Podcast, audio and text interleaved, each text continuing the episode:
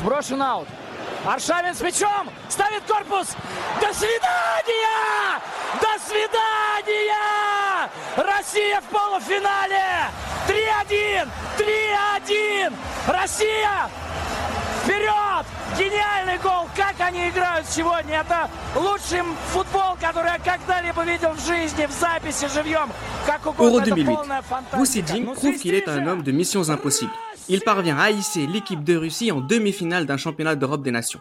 Aussi impressionnant par leurs raids offensifs incessants que pour leurs conditions physiques, les coéquipiers d'Andrei Arshavin ont ébloui les observateurs. Quatre matchs auront suffi pour permettre à une génération russe d'entrer dans l'histoire. Les libéraux, les libéraux. le podcast qui revient sur le football de notre enfance. Avec moi dans ce podcast, j'ai Raphaël, Salut les gars. Nami Salut les gars. et Tate. Salut, salut. Alors messieurs, euh, je vous renvoie directement à votre été 2008 en, en tombant sur cette équipe de Russie. Euh, c'est quand même la seule équipe au monde, Tate, sur lequel on va faire un podcast pour une prolongation Ouais, contre les Pays-Bas. Ouais, parce que cette prolongation, elle est vraiment euh, anthologique, j'ai envie de dire, vu euh, les prouesses physiques qui ont été réalisées euh, lors de cette prolongation. J'oublierai jamais de ma vie euh, les, les déplacements de fonction de, des, euh, des joueurs russes, vraiment. C'est vrai que ça nous a, ça nous a tous vraiment marqué, peut-être bien, c'est un des événements les plus importants de, de cet Euro 2008. euh, pas autant que la victoire espagnole finale, mais quand même c'est quelque chose qui a marqué euh, toute notre génération, Raphaël. Bah ouais, c'est ça. Et puis même si on n'attendait rien d'eux et qu'au final, quand on va euh, faire un peu l'autopsie de, ce parcours héroïque des Russes, on va voir qu'au final, euh, ouais, ça s'est joué surtout sur un match, mais que avant et après cette performance-là, voilà, on n'a pas vu grand-chose et euh, il n'y a pas eu de confirmation par la suite. Bah Oui, parce que ce qui est fou avec cet Euro euh, 2008, Nam, c'est que notre génération, jusqu'alors, n'avait jamais vu une grande performance russe en compétition. Nos aînés, ils étaient davantage effrayés par l'URSS, mais nous, jamais par la Russie. C'est ça, c'est ça. Euh, étant petit, le seul souvenir vraiment majeur que j'ai de, de la Russie, c'est cette euh, ce fil à retordre qu'elle avait donné à l'équipe de France, Hmm. elle et l'Ukraine, pour cette qualification pour l'Euro 2000. Euh, Sylvain Multord, La euh, percée. très oui, très aigué.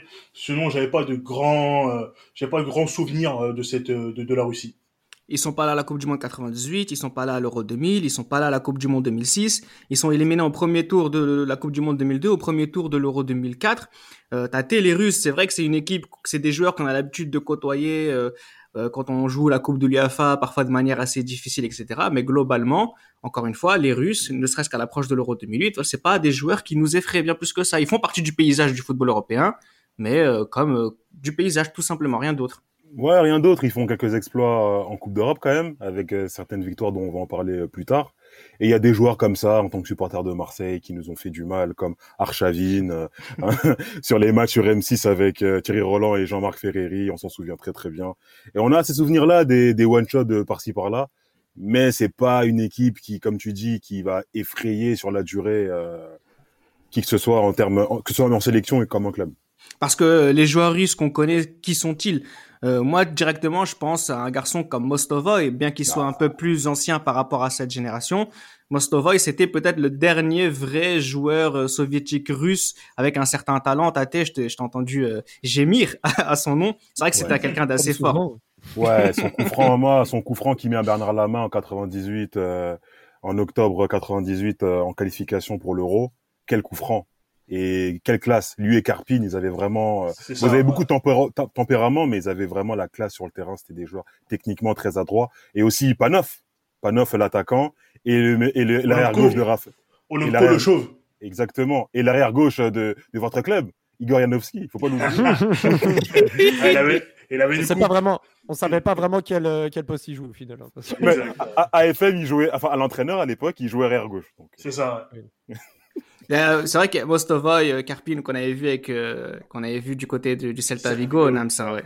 Ouais, c'est ça, Celta Vigo, qui était une belle équipe, qui, qui avait fait une belle épopée en 2000 en Coupe UEFA, qui avait, qui avait, éliminé, qui avait éliminé la Juve qu'on apprécie, euh, toi et moi, Reda. Ouais. Donc c'était des joueurs qui c'était des joueurs qui se mettent en évidence. Et Carpine par la suite est, est parti à, à la Real Sociedad de, de Denuex, donc on a continué à en entendre parler. Petit- petite, annonce, petite, annonce que, petite annonce que Reda euh, recherche toujours le maillot de Mostovoy de- du Celta Vigo. Oui, mais ouais, exactement. Aidez- Aidez-le, aidez-le à le trouver. S'il vous plaît. avec le col, hein, avec le col qui s'ouvre, euh, bien sûr. Citroën. Eh oui, bien sûr. ça. Euh, Raphaël, je peux te parler aussi de Sergei Semak, que tu connais très bien, Nam, c'est, que vous connaissez très bien, Nam, c'est toi. Mais moi, je, je le connais pas, c'est qui euh Non, c'est vrai qu'il y a, Ser- il y a Sergei. Se- On, on connaît vraiment euh, quelques joueurs aussi qui ont eu des interactions avec des clubs français, notamment ces mecs qui a mis 4 buts en deux matchs, joué un triplé au parc euh, en Ligue des Champions. Il y a aussi Dimitri Sitchev, hein, le petit génie russe qui avait fait les beaux jours, entre guillemets, du. Du- De on va Marseille. dire des, des- de, de- de Marseille sur la deuxième partie de saison 2003-2004 et, euh, et voilà il avait euh, fait un, mondial 2002 plutôt honorable. Enfin il avait des, des espérances qu'il n'avait pas forcément euh, confirmées par la suite mais c'était des, joueurs qu'on avait vu passer. Puis là il y a la- comme disait Tate il y avait le, le parcours des des, des joueurs du Zénith Saint-Pétersbourg hein, avec euh, notamment Pogreniak qui a raté Ah. la compétition mais euh, voilà qui- qui a, été, qui a qui a- été qui a été remplacé par je répondrai pas à ces provocations euh, qui, qui, qui, euh, qui- il y avait Pogremiak mais il y avait Pavlyuchenko qui remplaçait Pogremiak justement et qui lui euh, sortait une belle saison également euh, en 2007-2008 Bah justement, avant de parler du Zénith 2008, on connaît aussi, je te laisse la parole, Raphaël, euh, puisque tu en avais parlé déjà dans le précédent podcast qui parlait du CSK Moscou et du euh, de 2008. Euh, par exemple, les joueurs du CSK Moscou qu'on a découvert nous aussi en 2005 avec Akinfeev, Ignacevic, les frères Berezutski, Sirkov. Voilà, c'est des joueurs qui avaient euh, qui avaient crevé l'écran euh, au milieu des années 2000. Ouais, voilà. Puis euh, quand ils avaient remporté l'Europa League hein, contre, contre le Sporting en finale, ils avaient fait un beau parcours. Ils avaient, ils avaient sorti notamment Benfica. Je me rappelle d'un but d'Ignacevic hein, sur un- une merveille de combinaison de coups francs. Enfin, on sentait que les joueurs pouvaient euh, surpasser leurs fonctions. Et, et Zirkov aussi, parce que Zirkov, par la suite, euh, qui, qui, qui va rejoindre Chelsea euh, sous la tutelle de, de Abramovich, comme on le sait. Mais il y avait vraiment des bons joueurs sur chaque ligne. Et euh, et il y avait aussi cette. Alors, on, le remarque, mais sur l'effectif russe, hormis euh, Ivan Senko qui joue à Nuremberg, tous les autres joueurs jouent dans le championnat russe.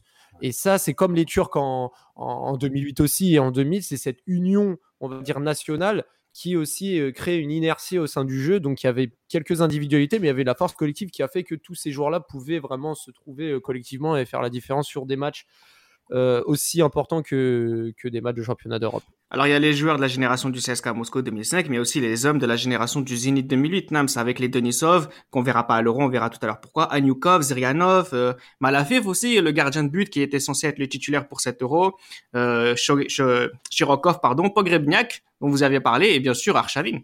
C'est ça, c'est ça. Il y a des très bons joueurs, une belle équipe. Euh, il y aura voilà une Russie qui s'appuiera sur un socle bah, du, du Zénith, du Zénith justement. Et euh, justement, c'est une très belle équipe. On a une très belle équipe du Zénith, du Zénith et qui justement qui gagnera cette Coupe UEFA.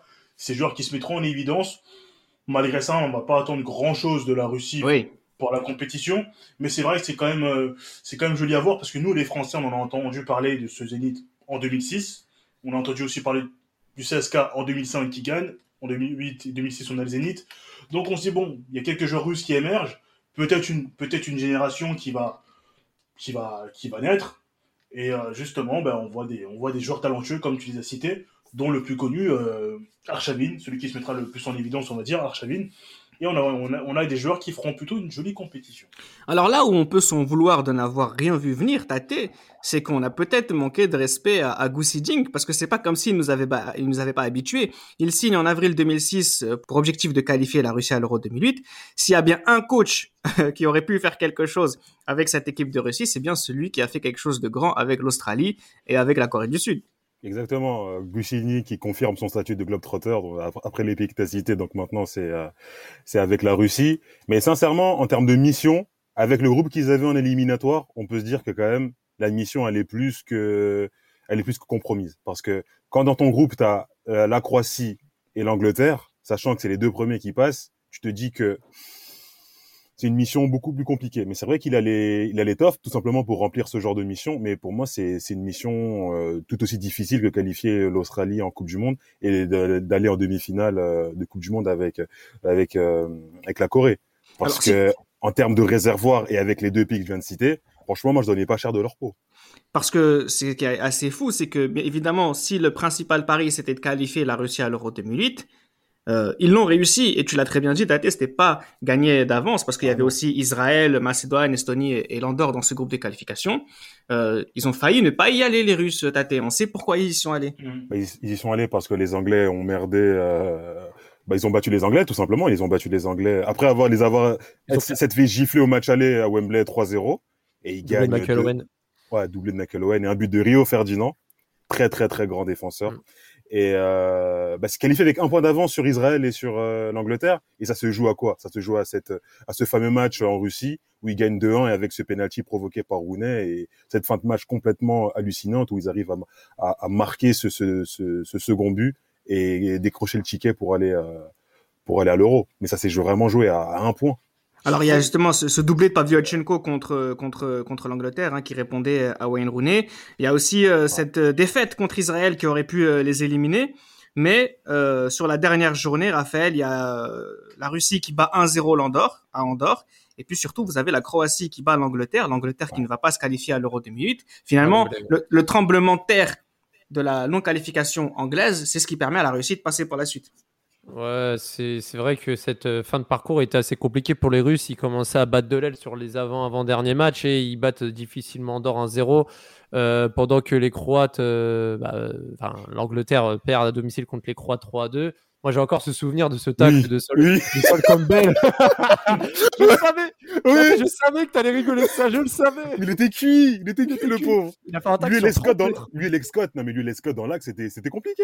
Mais oui, c'est vrai que l'Angleterre, euh, le contre-coup de 2006, avant la, l'échec entre guillemets 2010, bah, au final, quand on prend du recul, c'est pas si étonnant que ça, mais ça a permis aux Russes de, de se hisser en phase de poule. Et très franchement, euh, pff, moi, je, moi, clairement, moi, les Russes, j'attendais vraiment rien d'eux et et je sais pas pour vous, mais c'est, je sais pas, j'arrive toujours pas à comprendre aujourd'hui comment ils ont pu faire une demi-finale d'Euro avec avec ce qu'ils ont montré. non, mais Raphaël, ils font un très bon match. La, seconde mi-temps, en plus, c'était sur deux, sur, sur euh, D8 à l'époque, le, match Russie-Angleterre. La, la, deuxième mi-temps, franchement, ils sont bons. La deuxième mi-temps, euh, ils sont au-dessus et ils méritent de battre l'Angleterre.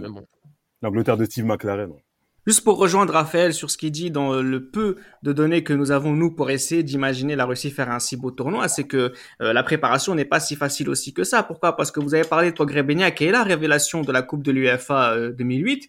Euh, qui va être remplacé par Pavlyuchenko. Pavlyuchenko qui est très connu des Russes, hein, qui, qui, a, qui, ça lui est déjà arrivé de finir meilleur buteur du championnat russe, et c'est aussi lui qui met euh, des buts importants avec Kerzakov, qui ne sera pas à la liste, mais euh, qui met des buts importants pour les qualifications russes. Mais voilà, quand tu sais que Pogrebniak est blessé, Nams, que tu sais qu'un mec comme Denisov, qui est un joueur important du du Zénith qui dit qu'il veut pas venir parce que il est blessé mais qu'il veut pas être dans la réserve etc tu te dis que voilà il travaille pas dans les meilleures conditions possibles euh, sachant aussi qu'Andrei Arshavin euh, va être suspendu pour les premiers matchs aussi de la compétition. Donc, beaucoup d'éléments qui font que, oui, Goussiding, euh, ça commence à, ça, ça, il commence à envisager les choses de manière difficile. C'est ça, hein, ça promet pas, euh, ça promet pas un bel euro. La, préparation est compliquée quand tu as des joueurs qui, choisissent, qui disent qu'ils sont blessés alors qu'ils n'ont pas vraiment envie de, venir s'ils ne sont pas assurés d'être titulaires. Bah, tu sens que ça met une ambiance assez étrange. Et c'est compliqué pour un, sélectionneur justement de, de travailler à un groupe euh, qui n'est pas totalement motivé, mais par la suite, il arrivera à, remettre le groupe dans le sens de la marche avec euh, les matchs de préparation. Et justement, bon, euh, on se demande qu'est-ce que fera la Russie? Quel est l'objectif? Est-ce que ce sera de, de ne pas être ridicule? Ou bien essayer de, de, au moins prendre des points et peut-être par miracle sortir de la poule? Ils, ont de la, ils, ont, ils ont eu de la chance d'avoir cette poule-là quand même. Ils ont eu de la chance. Hein. Elle n'est pas facile la poule, Raphaël. Euh, ah, Russie. Bah, regarde, regarde, regarde, les autres poules et tu, tu, tu fais vite la, la, comparaison. Regarde la poule de la France. Eh, mais ok, ok. Mais, ok, ouais. non, mais oui, non, mais là, tu, tu parles directement de la poule de la mort. Mais là, quand tu as le tenant du titre et euh, la Suède, la Suède, c'est une bonne équipe, la Suède. Hein. Non, mais la, le tenant du titre, c'est la Grèce. Mais regarde, déjà, ils tombent dans aucun pays qui accueille la compétition. Euh, et la quatrième poule, alors je l'ai plus en tête, mais dans tous les cas, je... celle-ci, je trouve, c'est la plus aisée pour une équipe, pour une équipe justement qui vise une deuxième place, parce que l'Espagne, c'est l'Espagne, mais la Grèce, on savait que la Grèce, voilà, et la Suède, et la Suède, on savait très bien avec Zlatan, etc., les histoires qu'il y avait eu, tu savais très bien que tu pouvais les, les frapper. Dès 2008, dès 2008, on savait déjà que Zlatan, il allait. Ouais, être... non, non, le, mondial, le, mondial, le mondial 2006 a laissé des prémices quand même. Non, mais quand même, moi, je voyais quand même la, la Suède passer. Honnêtement. Bah, bah, bah, oui, attends. Oui, Zla oui Zlatan, mais... euh, Zlatan, meilleur joueur en Italie à l'époque. Larson, Larson, est encore, Larson est encore présent. T'as Jumberg qui est encore là. Olof Melberg qui a côtoyé le club de Reda et de Nams. Quand même. Non, mais franchement, tu regardes les autres. et en plus, Elmander qui, qui, Elmander qui, qui, qui qualifie euh, Toulouse euh, en Ligue des Champions dans le plus grand championnat du monde. Attends, quand même. Kim Kallström. Euh, je Portugal, Po- euh, Portugal, République tchèque, Turquie, Suisse. Euh, la, poule, la poule A, Croatie, Allemagne, Autriche, Pologne, euh, c'est pas moins fort. hein. Surtout qu'il y a des pays euh, qui organisent. Enfin, je trouve que celle-ci c'était la Ah, plus ouverte quand le même. Croatie, Allemagne, Autriche, Pologne, quand même. Faut pas. Ah, si t'as Croatie, si Croatie, Allemagne, la Russie. Bah, c'est tout, c'est c'est ça. Bah, Ouais, oui, après, bah oui, mais les deux. Bah oui, mais la Russie, ils sont chapeau 3, chapeau 4, donc euh, ils enlèvent aucunement les deux. Bon, bref, dans tous les cas. C'est vrai, euh, je pense, mais bon, fallait quand même le sor- fallait quand même sortir de cette poule. Ouais, pas Non mais justement, on va, ça. on va, on va faire la, la poule, hein, justement, qui est loin d'être si facile que ça. D'ailleurs, C'est dès ça. le premier match, on sait qu'André Arshavin qui a pas le droit de jouer, il est, il est suspendu. Sans Arshavin, qui est le, le joueur le plus important du, de, de l'effectif de, de Goussiding, qui est le joueur le plus important pour Goussiding, on voit, voilà, directement ce match, ils se prennent quatre buts, tâtés, euh, la Russie, euh, voilà, rentre dans le rang assez rapidement. euh. Ouais, mais ce match, en fait, il y a beaucoup de légendes sur ce match, comme quoi l'Espagne a survolé ce match. Mais je suis pas Pas tant que d'accord. ça. À partir Ouais. du. Franchement, jusqu'au deuxième but de Villa avant la mi-temps où ils sont ça. complètement. Ça, les tue. Ouais. Mais il y a, il y, a, il y a le. À la 23e minute, il y a Simchov qui, qui, met, qui tape le poteau. Et juste, C'est à- ça. et juste après le but de, Le Villa, le coup sur la barre. qui. Sur la barre, sur ouais. la barre. Et la Casillas, la touche. Exactement. Ouais. Donc ils font la première mi-temps, ils sont ils sont dans le coup. Après c'est vrai qu'ils se font euh, bah, après ils jouent contre la meilleure équipe euh, au monde à ce moment-là. Enfin à ce moment-là. On les Qui va se révéler euh, Ouais, ouais. ouais. Mais c'est mais c'est pas 4-1, c'est cher payé, vraiment. Vous vous rappelez, attends, à, à 3-1, vous vous rappelez ce que rate Sebak Ouais. Genre, il Ouais. genre, il joue le hors-jeu, le- les Espagnols jouent le hors-jeu. Sebak, il est tout seul dans la Ouais, surface ouais, sur son ouais. ballon. Il met 3 ans à tirer. Et... Oh là là, Mais attends, j'étais là. Ra- Raphaël, c'est Mac sur cette compétition, il, Il est, est vraiment fort. fort. hein. Oh, oui, wow, oui, wow. en 6, en 6, il est On très va, fort. On va le découvrir un Wow, petit à petit, wow. mais sur ce premier match, c'est vrai qu'il est au cœur, il est au cœur du jeu, un peu dans la bonne base de cette équipe en tant qu'organisateur. Là, pour Mm. contre l'Espagne, ils vont jouer avec euh, trois ailiers, enfin avec deux ailiers, Sichev et Bilyadetdinov derrière pour Ouais. Pavlyuchenko. C'est euh, pareil, la même, plus ou moins la même, euh, la même formation qu'ils vont utiliser contre la Grèce. Là aussi, c'est pas le match le plus euh, intéressant, le plus important aussi, mais il est important, Raphaël. Pourquoi? Parce qu'il y a cette victoire qui va leur permettre de continuer à croire. Déjà parce que sur le match précédent, il y avait des, bribes qui disaient que les Russes ont encore du niveau. Certes, il y a toujours pas Arshavin, mais les trois points, ils étaient absolument nécessaires. Ils ont réussi à les avoir. Ouais, et puis euh, bon, comme euh, je vais prendre un contre-pied encore ce que mes collègues disent, c'était peut-être les tenants du titre, les Grecs, mais très franchement, c'était l'équipe la plus, la plus facile à battre dans la poule parce que euh, on, on rappelle quand même qu'en 2004, l'équipe était assez vieillissante et qu'ils Ouais, n'ont même pas pu. En 2006, ils ont, si je me trompe pas, la Grèce euh, ne se qualifie pas pour le mondial 2006. Non. Donc euh, Non. ça montre ça, ça montre quand même que euh, voilà il y a des lacunes et sur le but quand on voit la, la sortie ratée de du, du, du vétéran Nicopolidis Le Georges Plunet grec. C'est ça et qui, et qui a permis Georges à Semak de trouver Parce que le- qui a, permis, qui a permis à Semak de, de centrer pour Siranov. Au final, les Russes l'emportent tranquillement. Il n'y a même pas Arshavin. Et, euh, et, et- et encore, hein, moi, je me rappelle de ce match. Les Russes n'avaient pas non plus délivré une belle, belle prestation. hein. Ils ont gagné sans, sans trop de contraintes. Ça. on n'a pas vu une grande équipe de Russie sur. euh, fallait juste prendre là sur ce, ce match-là, fallait juste prendre les trois points. Parce que si tu prends pas, si tu prends que un point, sachant que tu ne sais pas, tu t'arrives pas dans le même état d'esprit après contre la Suède. Si tu prends pas les points, et je pense qu'ils avaient besoin de se rassurer. Et euh, quand tu sais qu'après, justement pour ce match clé, tu récupères ton meilleur joueur, bah je pense que ouais, tu abordes ce troisième match derrière de la, euh, meilleure manière possible. Tu l'abordes comme un huitième de finale tout simplement. Voilà, Absolument. ça, ça. Voilà, justement. Alors, ce, ce faux huitième de finale hein, qui va se jouer contre contre la Suède, un huitième de finale de Coupe du Monde quasiment. Mm. Euh, Il y a Arshavin qui revient dans le groupe euh, Tate qui revient dans, dans l'équipe type. Là, on rejoue pour le coup avec Arshavin en second attaquant derrière Pavlyuchenko. Et là, le match, il est vraiment impressionnant de la part des Russes. Et c'est là que là hormis Inasevic qui va sortir de l'équipe après, c'est là et là on a à peu près l'équipe type. On a à peu près l'équipe type. Et, euh, et le système change aussi. Le système, Exactement. change. Euh, on, est- on passe plus, on est plus dans un 4-3-3, on est plutôt dans un une sorte de 4-1, 3, 2 2. voilà. Ouais. Et il a un peu un électron libre, euh, Archavin qui a un peu un Ouais. électron libre qui tourne autour de, de Pavlyuchenko. C'est ça. Et euh, bah, c'est le, le système est un peu fait pour la pour, pour la star de l'équipe. Hein. Ouais. Et on, on le voit tout de suite, ça paye. Et il déroge pas à la règle, Arshavin, hein, Tate. Bah là, il sort déjà, il, est, il sort d'une saison où, euh, où euh, il gagne la C3. Et là, il déroge pas la règle. On voit tout de suite dans les replis et dans les contre-attaques, ils sont vraiment impressionnants. Et excusez-moi de le dire, euh, même si ça n'a rien à voir avec euh, le sujet du départ, Zlatan, Zlatan. qui passe à côté. J'en étais sûr. Non, mais il passe à côté, les gars. Ouais, non, mais non, c'est vrai, je, je suis d'accord avec toi. Mais à un à moment, côté. à un moment, vous avez pas vu le coup franc qu'il a, à un moment, il tire. un Ouais, il a tué, il a fait tué un mec. ouais. Ouais, il fait un drop, il passe à côté, les mecs. Pourtant, il avait fait un bon match contre la Grèce, hein, c'est dommage. hein. Et même contre l'Espagne, il marque et tout, c'est pas, tu vois. Ouais. Mais là, Mais c'est un huitième de finale, donc il faut être beaucoup plus, euh, il faut être beaucoup plus euh, tranchant que- qu'à l'accoutumée. Et effectivement, c'est c'est pas ce qui s'est passé. Zirkov qui, Zirkov qui fait un énorme match, hein, un Zirkov. énorme match. Gauche, la, frappe, la frappe. Ouais, on sa sa puissance de frappe, alors que lui qui était formé milieu de terrain, Alors, Colodine, quand même, faut, faut en parler de ce qu'il a fait. Ouais, de sa boulette, sa boulette sur le but de Villa. Face à Torres, c'est ça, face à Torres, la boulette face à Ouais. Torres, qui, met fait la passe décisive pour Villa. Mais ouais, c'était Colodine, pardon, je parlais de Colodine pour la puissance de frappe, pardon, j'ai confondu. Colodine. Non, mais c'est non, mais c'est Colodine là, qui a fait la boulette sur le but de, de Torres contre la Ouais. contre l'Espagne. Mais Ouais, oui, c'est oui, c'est le même. Mais c'est Ah, un, c'est un- c'est un milieu de terrain de base, hein, c'est pas Ouais, défenseur. c'est un milieu de terrain. Je me rappelle, Mm. Kolodjin, c'est un joueur que j'ai beaucoup aimé et je l'ai rencontré aussi sur 7 euros. Je vous dirai tout à l'heure quels joueurs euh, vous ont le plus marqué. Et moi, Kolodjin, après ce, ce tournoi-là, je le mettais euh, dans, toutes mes dans tous mes jeux, euh, que ce soit PES ou, ou que ce soit les, les différents matchs euh, à l'entraîneur, je le mettais toujours dans, dans mes équipes. C'est vrai qu'il a une très grosse frappe. Il a plusieurs Oh. fois touché les montants, euh, les, les Russes, hein, sur ce match-là. Donc, ils finissent par passer devant les Russes. hein, ils les battent euh, 2-0. Et ils se qualifient donc pour les quarts de finale de, de l'Euro. Euh, là, c'est contre euh, les Néerlandais, Raphaël. Là, pour le coup, on se dit, bon, ils en ont pris quatre contre l'Espagne. On pense pas forcément à la manière dont s'est déroulé le match. Ils se sont qualifiés contre une Grèce faible et une Suède qui est passée à côté. On commence à être habitué par la Suède qui passe à côté.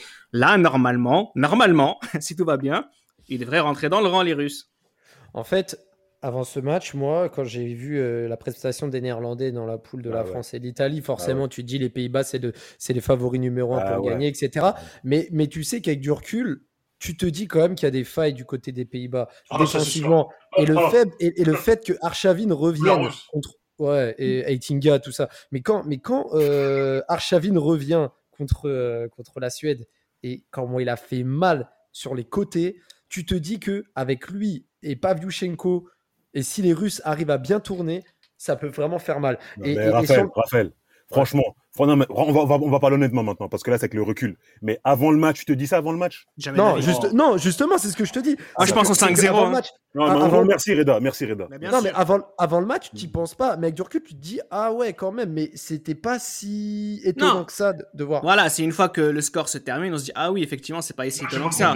Nous, c'était, parce que euh, les Russes, ça- parce que les- Russes, assez- ils ont dominé. C'était il y a plus de 10 ans, nous, aujourd'hui, à date d'enregistrement, on sait que régulièrement, les Néerlandais nous trahissent, surtout cette génération-là. Donc, c'est facile avec le recul. Mais sur le moment, Bah, c'est compliqué, hein. C'est ça, il faut parler de, je crois, de ce que, de ce qu'avaient fait les joueurs néerlandais la veille. Ils étaient sortis la veille du match, je sais plus si c'était parti au casino ou quelque Oh chose du genre. Ils étaient sortis la veille du match, et justement, ça, ça c'était, euh, justement, après, je pense que les gens en ont parlé, euh, ça a fuité parce qu'ils se sont fait éliminer. Mais justement, personne n'a compris pourquoi, comment les Pays-Bas se sont fait éliminer. S'il y avait la, la possibilité d'aller au bout, euh, c'était plus ou moins cette année-là. Euh, euh, ils sont un peu passés au travers. Et on a eu quand même des Russes très entreprenants. Un peu beaucoup. On a eu des Russes, on a eu des Russes, on a eu des Russes très entreprenants. Et en plus, en face, dans, dans la sélection d'en face, ils ont leur, leur, leur, leurs compatriotes. Oui. Donc, euh, c'est- c'est un peu compliqué pour eux. Mais euh, voilà, euh, la Russie, ils ont été très surprenants. Ils ont fait beaucoup de tentatives. Et moi, il y a un but qui m'a surpris dans ce match.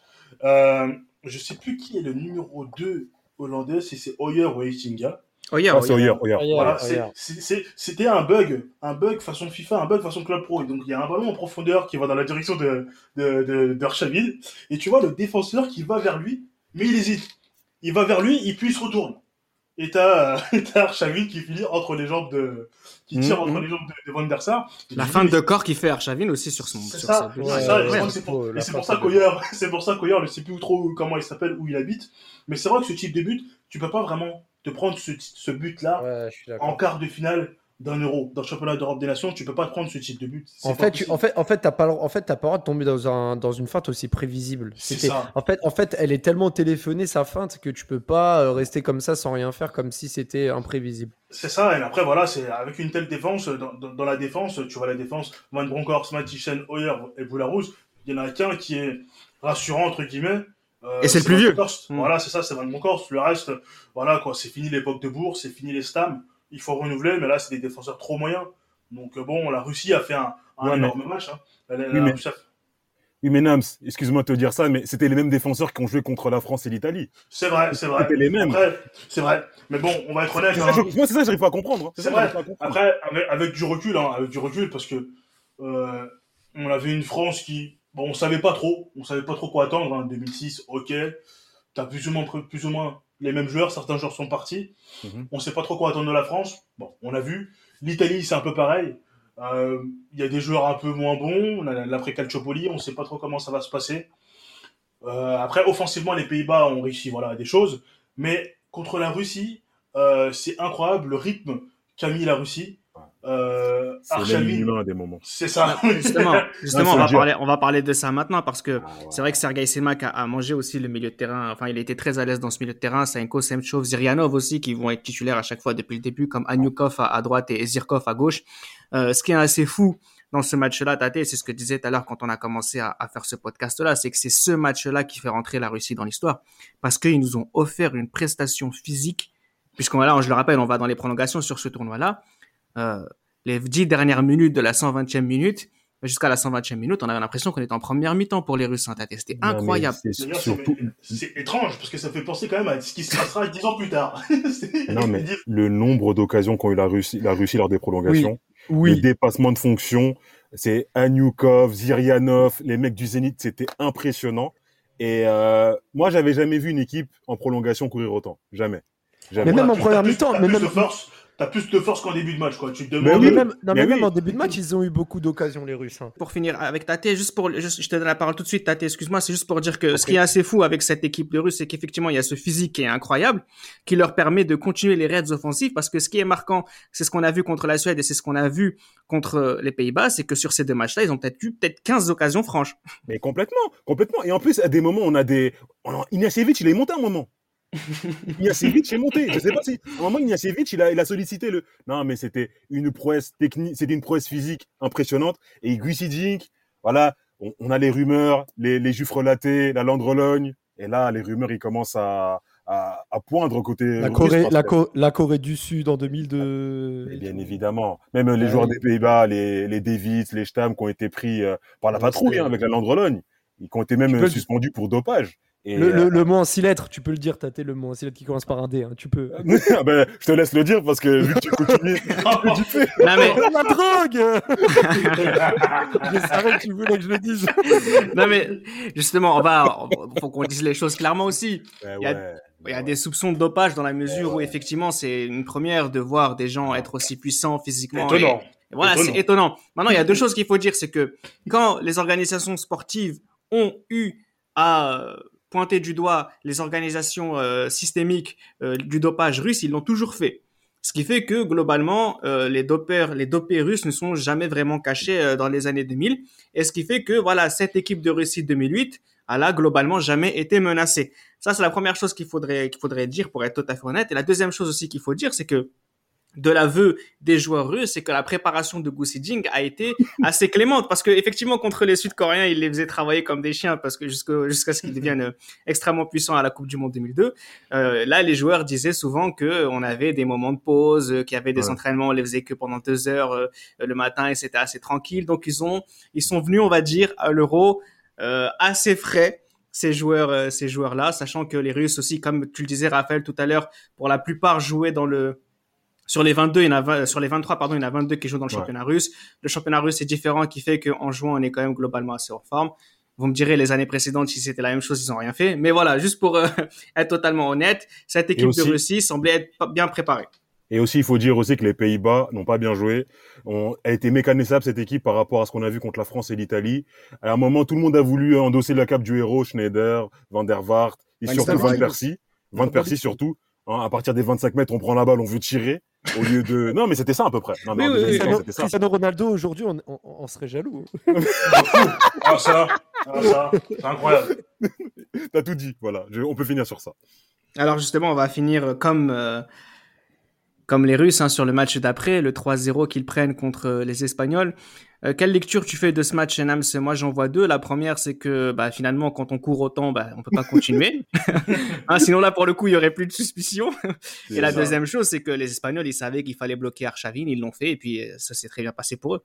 Ouais, c'est ça, ils ont, ils ont bloqué la, la pièce maîtresse. Hein, on peut courir, on peut courir, on peut courir, mais bon, le football, ce n'est pas que courir. Les Espagnols l'ont montré, les Espagnols l'ont montré et, et ont chicoté les, chicoté les Russes. Ça dit quoi de ce tournoi, euh, cette défaite 3-0, Raphaël, que jusqu'à présent, c'était euh, du sur-régime, où la- Bah, l'Espagne allait gagner quoi qu'il arrive Déjà, on, on- c'était le début de la, de la dynastie espagnole et, et franchement, au niveau du jeu, c'était vraiment incroyable. On, on- on rappelle quand même que Fabregas commence ce match sur le banc et remplace David Villa qui sort sur blessure après avoir, après avoir tiré un coup franc et, et s'être Ouais. plaqué. Euh, et Fabregas qui va être décisif sur le premier but, sur le deuxième but. Il va marquer le premier, il va couper un centre, il va faire la, la louche magnifique pour euh, Guiza. Et euh, le troisième but, c'est David Silva. Mais en tout cas, on- voit que les Espagnols euh, ont un effectif euh, énorme avec David Silva, Iniesta et toute l'armada. Donc déjà à ce moment-là, ils étaient beaucoup moins crevés que les Russes. Et puis bah, on connaissait pas encore ce, ce football de possession.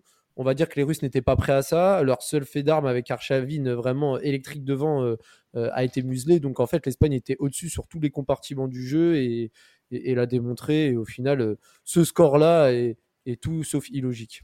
Et c'est pas et c'est pas un hasard qu'ils explosent en deuxième mi-temps. C'est pas un hasard que Oui. c'est 0-0 à la mi-temps et qu'en deuxième mi-temps ils en prennent trois.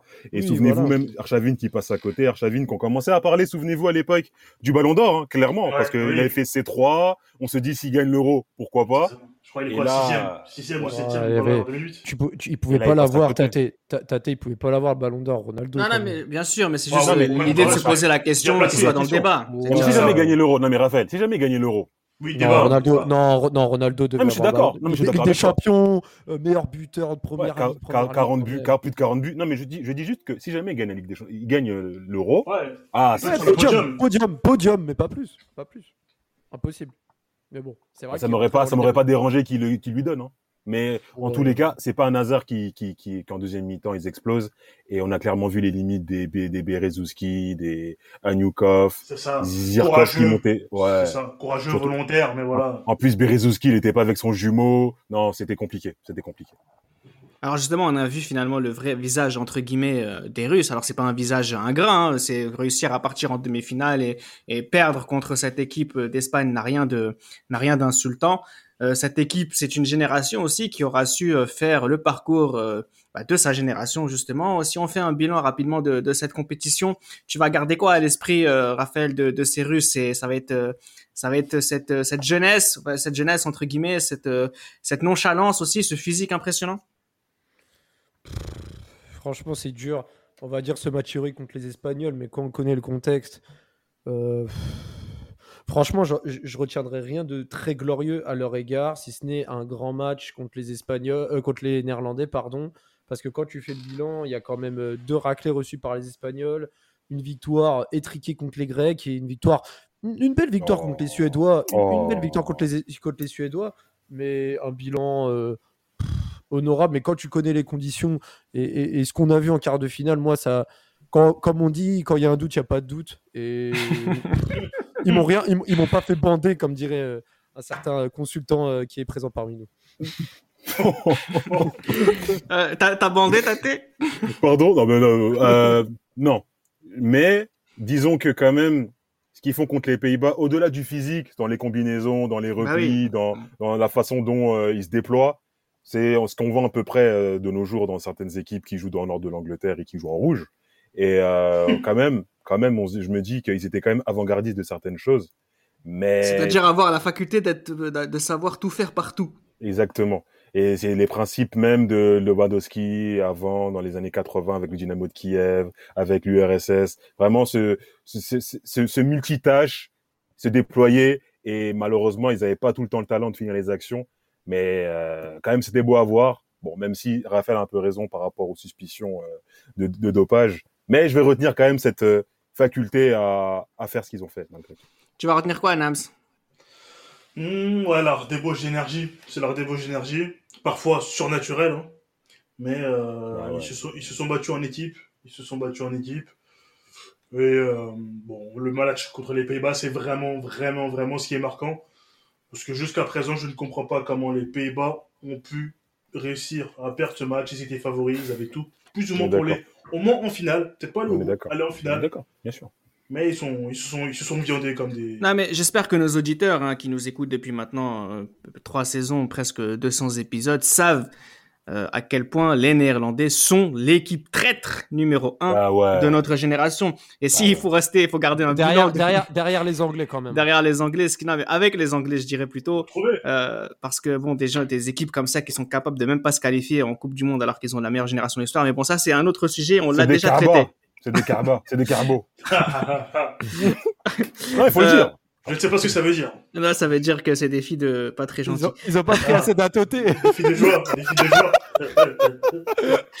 Non, juste on va terminer le podcast avec peut-être euh, s'il fallait citer un joueur que vous retiendrez de cette compétition. Moi, c'est Kolodjin, mais parce que j'ai envie de faire le mec différent. Mais c'est vrai que on n'a pas parlé d'Akinfeev aussi, qui, qui, qui à ce moment-là aussi qui fait une Ouais. très belle compétition et qu'on espérait voir ailleurs. Bon, il a jamais Sauf quitté son club. Voilà, Sauf au crack. Ah, dans les, jeux, dans, les jeux, dans les jeux Ah. vidéo, ah ouais. Ah ouais, incroyable. toujours. Ah, il faut le prendre. La Chelsea normale. Oh là là là. C'est l'un des meilleurs gardiens du monde hein, dans les jeux. ouais, bien Euh, sûr. euh, mais voilà, que- est-ce qu'il y a un joueur, Tate, que tu vas retenir par-dessus tout de cette Bah, compétition? Arshavin, parce que aussi pour la compétition, pour ce qu'il va faire après, parce que quand Ouais. même les deux saisons qu'il va faire à Arsenal, enfin, euh, un an et demi plutôt qu'il va faire Arsenal. Quadruplé Ouais, c'est trop, c'est trop. Non, mais le but qu'il met, la premier but qu'il Arsenal, il est sur la ligne de touche, il arrive à dribbler un joueur, sur la ligne de touche presque, et finir. Non, il fait vraiment, il avait vraiment des moments de grâce, euh, Arshavin, et dommage que, dommage qu'ils soient un peu feignants parce qu'il aurait pu faire une meilleure carrière.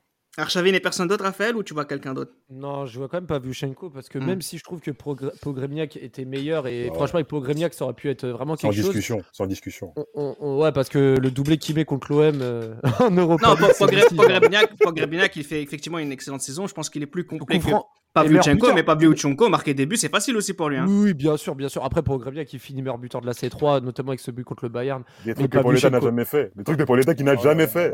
Je le répondrai, Le Pauletta répondrai bashing. pas. c'est- Le Pauletta bashing. Mais sur Pavlyuchenko, c'est vrai qu'il fait une grosse compète, même s'il fait quelques ratés pendant, enfin sur certaines actions, il met quand même des buts importants, comme son premier contre les Pays-Bas. C'est pas pour rien que par la suite Tottenham va le recruter euh, après l'Euro 2008. Donc c'est vrai que Pavlyuchenko a quand même été très constant et je mettrai pas Arshavin parce qu'Arshavin rate les deux premiers matchs et que Pavlyuchenko joue les cinq matchs de la compète. Tu vas dire qui, ce Zirkov, Anyukov, Ouais, les deux latéraux, c'était Ah, incroyable ouais, celui-là. Moi, moi j'ai une pensée pour mon pote Chekne, c'est Yuri Zirkov, son Ah, joueur euh, fétiche à PS6. Yuri Ah bah Zirkov, ouais. Zirkov m'a impressionné parce que Arshavin, j'étais, j'avais déjà vu des bribes de son talent contre l'OM euh, en 2006 et je me suis dit ah ouais non ce mec il va il va faire quelque chose. Il nous mettait tout, chose. il nous mettait tout, il nous mettait C'est ça, c'est ça. Alors que Zirkov, j'étais vraiment surpris par son activité sur son côté gauche.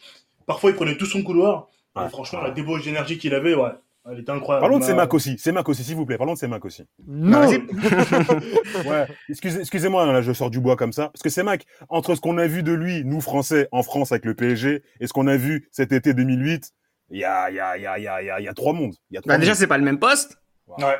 On l'a Ah, découvert, on l'a vu à ce poste-là devant la défense. euh, euh, on le découvrait à ce moment-là et c'est vrai que c'était un, un ratisseur et un distributeur assez incroyable sur cette compétition. Ouais. Ouais. Mais cette Et compétition entre incroyable. entre Semak, euh, euh, Mehmet Aurelio, Marcos Senna, on avait on avait Et, le choix. et- place. Orlando, Orlando Engeler aussi. Angela, ouais, Ouais, avec son Angela. visage extrêmement long. Il, il est long corps aussi. Long corps. Ouais, absolument. Donc voilà, on essaye. C'était notre façon à nous de revenir sur l'Euro 2008. On l'a vu à travers différents épisodes euh, sur différentes équipes et notamment celle des Turcs. Il fallait qu'on parle de cette équipe de Russie qui nous a marqué et qui fait partie de ces flashs de souvenirs d'enfance qu'on a encore en tête. Et ce match contre les Pays-Bas en, en fait partie. Et donc voilà, c'était une petite perle de nostalgie qu'on voulait partager avec vous. J'espère que ça vous a plu et à très bientôt. C'était Les Libéraux, un podcast produit par Sport Content.